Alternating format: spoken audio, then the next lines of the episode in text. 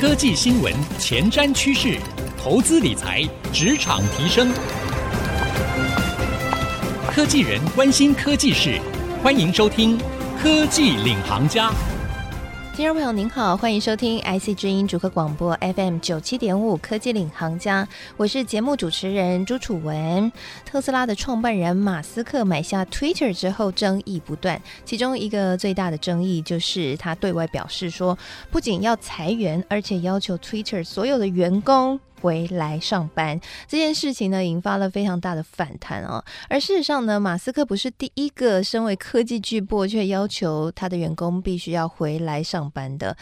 Google 呢也是对外宣布说，员工呢是需要回来上班哈，但当然不用每天啦。不过一个礼拜呢至少有两天是要回到公司工作。苹果也同样这样说。那这也让大家开始在讨论未来的工作形态到底会是什么样子呢？原本疫情发生了之后，Work from Home 成为了一个新的趋势，那也引起了很多的变化，包括像美国的房地产市场也因此出现了巨变，因为大家发现不用住在市中心了，可以住在郊区，反正 work from home，透过一些科技的方式，我们也是一样可以协作工作。但现在科技巨擘却要大家回来，到底未来会是一个什么样的走向和趋势呢？到了二零二三年，我们要展望接下来未来一些重要的科技趋势和发展。那今天呢，我们特别就为各位来邀请到的是 iPivo 爱比科技总经理李信怡总经理 Aaron 来跟我们一起来聊聊，从他们身为一个视讯设设备大厂的眼中哦，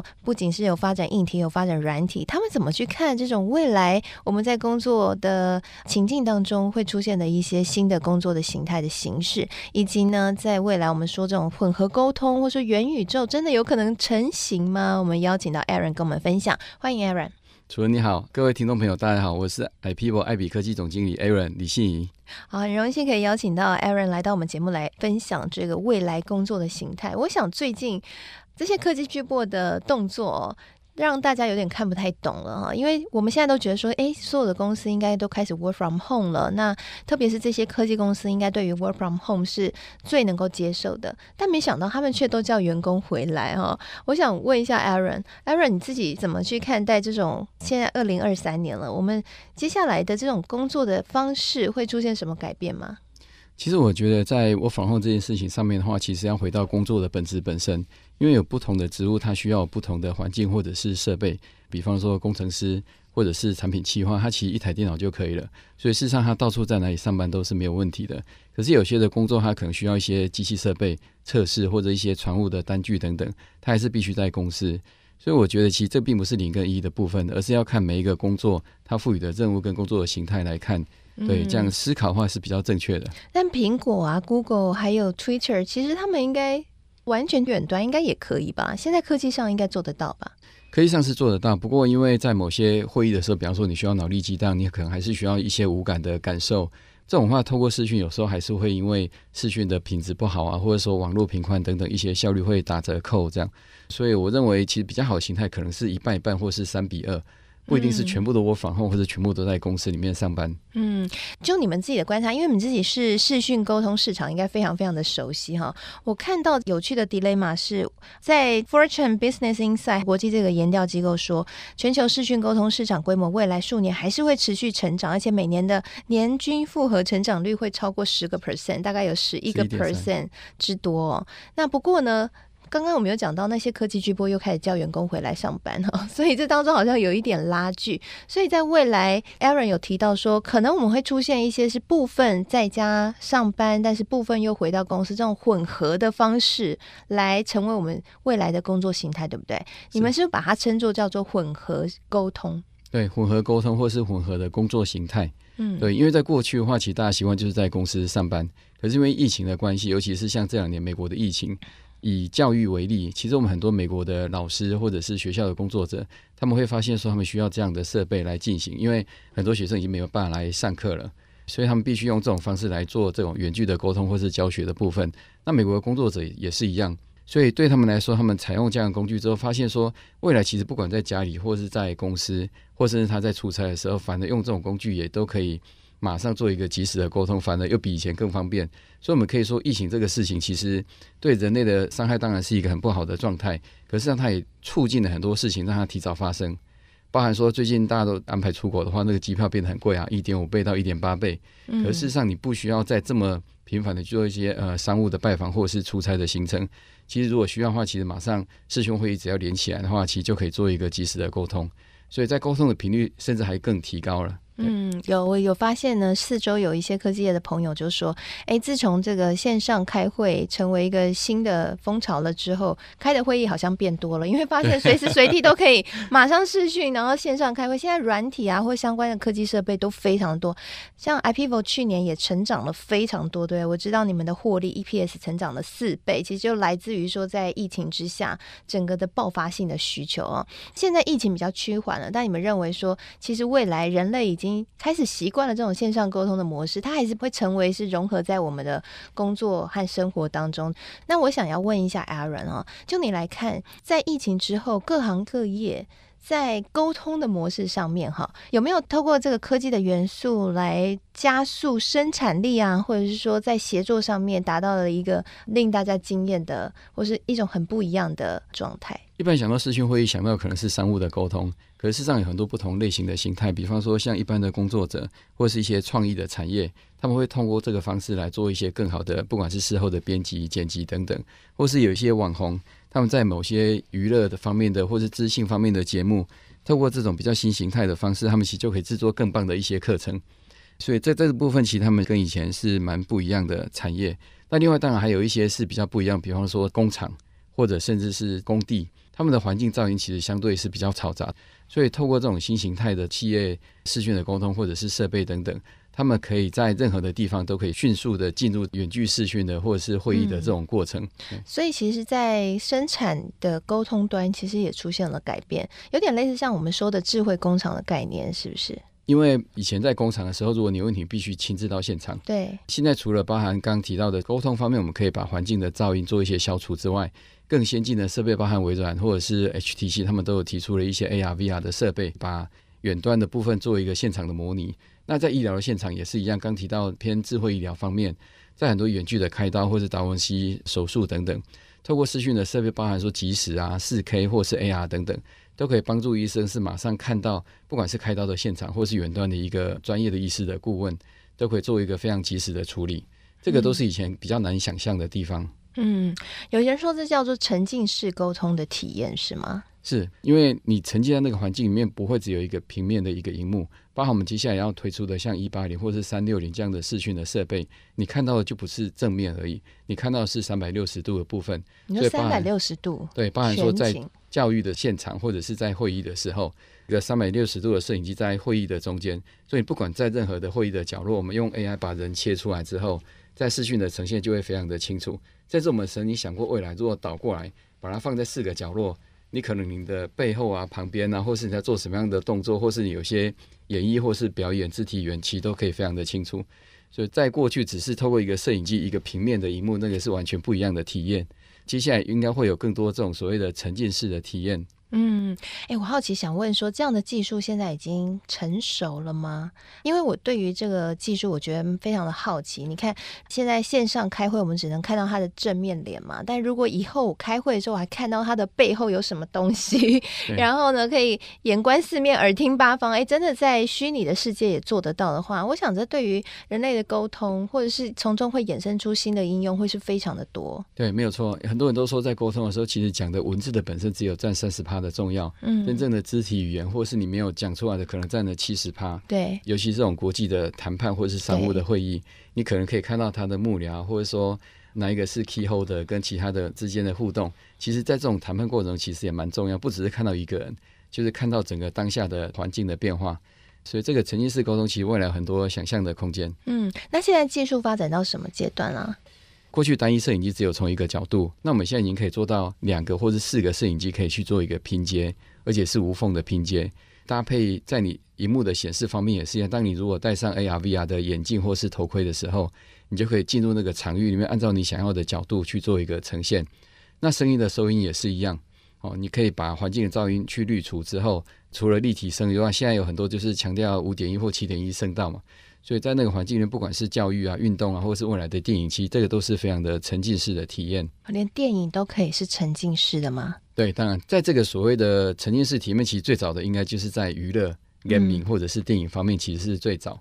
那当然，跑了一段时间之后，其实最缺乏其实是 content。嗯，可是如果放到 vertical 的各行各业里面的话，就没有 content 的问题。嗯，刚刚讲的 content 就是没有相关的影片，比如说没有足够的写的编剧啊，或者拍的影片的内容来支撑这样的硬体，是吗？对，甚至三 D，甚至 AR、VR 的部分。那你刚刚也提到说，这个技术方面是不是渐渐成熟？其实有些技术已经慢慢成熟了，可是有些技术还在发展当中。比方说，当你戴了一个 AR 的头盔的时候，其实可能还会有一点眩晕感。对，这个部分其实都还在克服当中。嗯，对。当然，当你的设备越来越进步之后，就会有越来越多人就是愿意投入这个 content，就会有一个良性的循环。所以我觉得这个产业应该大家都还在努力当中。嗯，疫情过后，虽然呢不少的科技巨擘都把员工 扣回公司，但是呢混合沟通应该就会成为我们未来工作的新形态。我想各位听众朋友应该也很有感了。有人抱怨说整体的会议量都增加，因为发现线上会议开起来很方便。没错，那这就可能会是我们的未来哈，我们要好好的来面对了。那另外一个重点呢，其实在各行各业的应用当中呢，沉浸式的体验也透过了在视讯设备上面技术的突破，现在可以三百六十度的拍，也做了很多的改变啊。那这也是未来呢，我们可以关注的科技趋势。广告回来，继续收听科技领航家，我们更深入来聊一聊。哎，其实这些呢，连接的都是元宇宙这样的一个概念。但有人说元宇宙泡沫了，是真的吗？好，我们继续来请教 Aaron。休息一下，广告回来，继续收听科技领航家。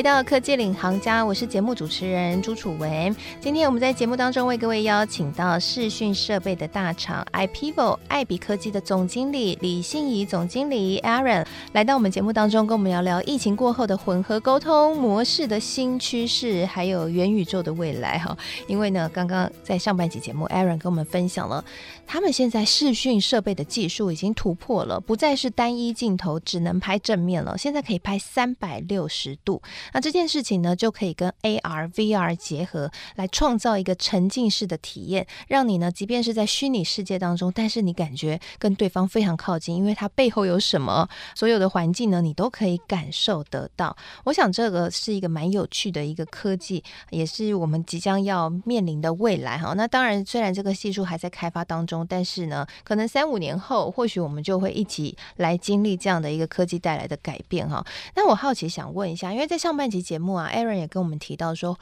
混合沟通的工作模式呢，将会是未来工作，我们说 future of work 的一个重要的重点了。但我好奇想问，这样的工作模式，它的生产力会更好吗？其实这个刚提到跟各部门的工作形态还是有一点差异。那我们有观察到是更好的，也有稍微不好的部门。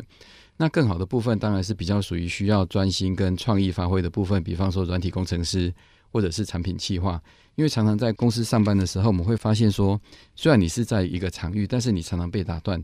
所以我们的 PM 或者是研发公司常会希望说，哎，能不能有一段时间让我能够找个会议室关起来，这个闭关修炼的概念哦。嗯、那其实 Work from home 就是这样的概念。如果一个礼拜我们允许他有一到两天，可以把他的时间专心的在他自己的场域里面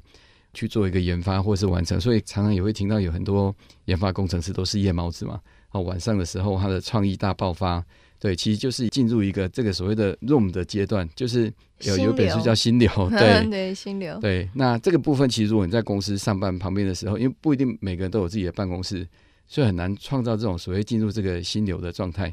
是，所以我觉得在这个部分，我们有观察到某些部门，其实如果你给他适度的 work from home 或是比较弹性的上班，他其实绩效是会提升的。嗯，对。但是另外一方面，当然有些比较出街的一些 worker，他可能会需要一些教导或是 coaching。哦，或是一些师傅带徒弟，或是他有些设备可能需要在公司。如果让他 work from home 的话，当然他的效率啊，或者是说需要被监督的那段可能会比较弱一点。当然那个部分我们可能就会看到生产力或许会稍降。了解了解。现在我们在节目当中是不是可以请 Aaron 来帮我们想象力奔驰一下，在未来啊，大概会出现哪些的这种混合沟通的新的情境，会是在各行各业应用哈，会是让我们比较眼睛一亮的。好，第一个就是说，像在视讯会议的时候，我们可以提到，我们现在可能就是想象是在公司或者是在家里，可是未来其实任何的形态或者任何地点都是有可能的。比方说，你在一个咖啡厅，就是切换到会议室，只要把你的视讯设备、会议室弄好，你就沉浸在这个场景里面。所以你就可以想到说，过去的公司曾经给员工，比方说一年有一个月可以不用在台湾上班的一个机会。那那个时候，你就可以找个地方 long stay，或者说去看看在美国的家人等等。那可是中间它其实并不是完全休假，它一样就是可以在一个地方 long stay，但是马上又进入会议的状态，这是一种可能性。那另外就是在教育的场景，其实台湾接下来也有一个高中也开始做这样的实验，它不一定是有一个实体的一个 location。而是有两三个小朋友可能在一个地方，两三个小朋友在另外一个地方。那老师也不一定是在学校，他们也开始在尝试做这样的实验的高中的的一个部分。那第三个部分的话，其实是在医疗的现场，我们也看到越来越多在医疗，包含说因为疫情的关系，也推升了所谓的远距医疗。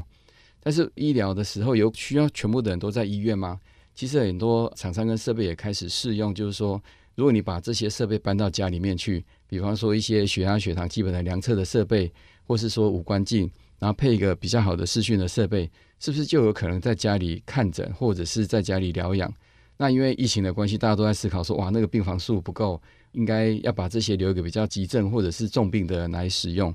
所以在这些现场，我们都观察到，包含我们的客户的回馈啊，或是业务的回馈，都可以发现，哇，这个跟以前的想象完全不一样。甚至未来上了救护车之后，他可能利用我们的摄影机加上五 G，他马上就做一个诊疗了。而不是等救护车赶快送到医院以后才开始进行诊疗。嗯，所以其实这也要搭载着五 G 的整个技术更加的完备，整个我们所想象的这样的未来才可能成真，对吗？对，因为包含五 G 或者是像 WiFi 六，甚至低轨卫星等等。因为像低轨卫星，它就可以 cover 到一些五 G 的不同，包含你如果在深山或者在一些地方发现意外的时候，就透过这些设备跟五 G 还有地轨卫星的结合。它就可以让这个所谓的远距的医疗或是这种沟通就更没有死角。了解。那我想问一下 Aaron，这样的一个引爆点，或者说可能会我们说所谓的这种元年会是什么时候开始？这样应该算元宇宙前哨战哈？前哨战什么时候可以爆发？其实元宇宙的话，应该是要很多东西要全部具备了，包含说刚讲的 infrastructure，包含 WiFi，包含视讯设备。那另外还有一个是就是 content 的部分。所以这个其实是一个整个生态系是不是全部都 ready 了？那当初 Meta 做了一个比较大的冒险跟示范嘛，他们希望说，本来在 Facebook 上面的社群，是不是能够全部都搬到元宇宙？但是这个如果只有一个人或是一个厂商来主导，说其实是相对是比较困难。我看他们好像放弃了，对，他后来缩减那个人员了。对，但我我看是没有完全放弃，只是说，其实从过去的历史来看，很多都是像更早的铁路嘛，哈，就是有 Bubble 之后，然后未来剩下几家网络公司，其实也是这样。嗯，那后来我认为元宇宙初期有时候大家都。太高估了，就是两三年内的一个进程，可是可能都太低估了十年后的发展。所以我觉得这个当然一方面气要够长，第二个看到这个趋势之后，其实很多事情其实是放弃的太早了。它其实不是很困难，或是达不到。可是如果你一开始尝试了，但是你放弃的太早，很有可能你就达不到你想要的那个目的。嗯，所以 Aaron 还是非常乐观的，因为最近非常多人在讨论元宇宙已经泡沫化的这个问题。但是你认为这个放弃实在还太早，对吗？对，我觉得还太早，但是未来可能不一定是以元宇宙这三个字的这个形态来呈现，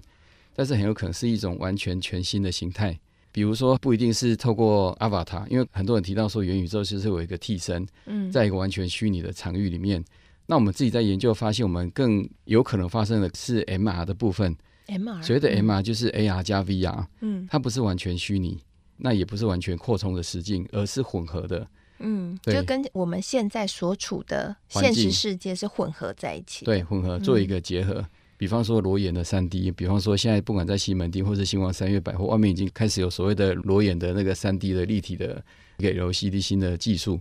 所以在每个角落其实都已经看到有些创新的产生。对，但是几个业界朋友在聊未来，可能不一定是元宇宙这件事情本身，也不一定是游戏。但是最后形态可能是这个所谓的 MR，就是混合现实，所以也跟我们今天议题很像，就是所谓的混合沟通、混合工作元年的概念。嗯，混合现实和混合沟通的这两个概念相似点在哪里啊？混合现实的话，就是因为它是一个从 VR 就是 Virtual Reality 跟现实的状态去做一个混搭。嗯，比方说你在逛百货公司的时候，你可能会有一个。宝可梦的玩偶跳出来跟你互动，或者带你去逛街等等，它可能是虚拟的，可是又是在实体的环境。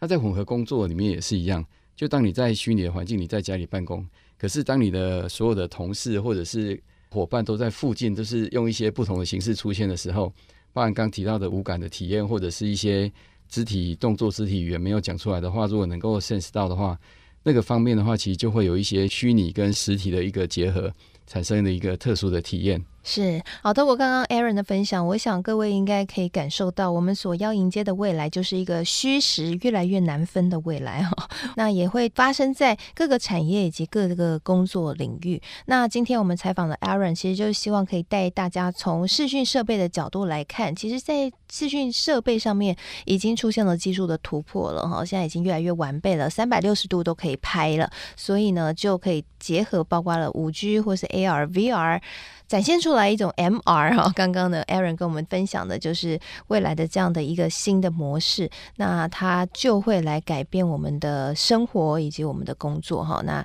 我想这对于我们所有的听众来说，都要做好心理准备，以及呢，或许这也会是我们进到元宇宙的前哨站了。好，非常谢谢 Aaron 今天带给我们的分享，也谢谢所有听众朋友收听。那我们现在节目呢，除了会在 IC 精英主客广播播出之外，也会同步上到 Apple Podcast 和 Spotify，所以邀请您可以上到。这些平台搜寻“科技领航家”就可以随选随听我们所有的节目喽。那同时在节目播出之后，我也会将刚刚 Aaron 精彩的分享以及我的新的感想写成一篇采访笔记，放在我的脸书粉丝团，搜寻“财经主播主持人朱楚文”就可以看得到了。谢谢您收听，希望这一集节目您喜欢。我是楚文，我们下次再会了，拜拜。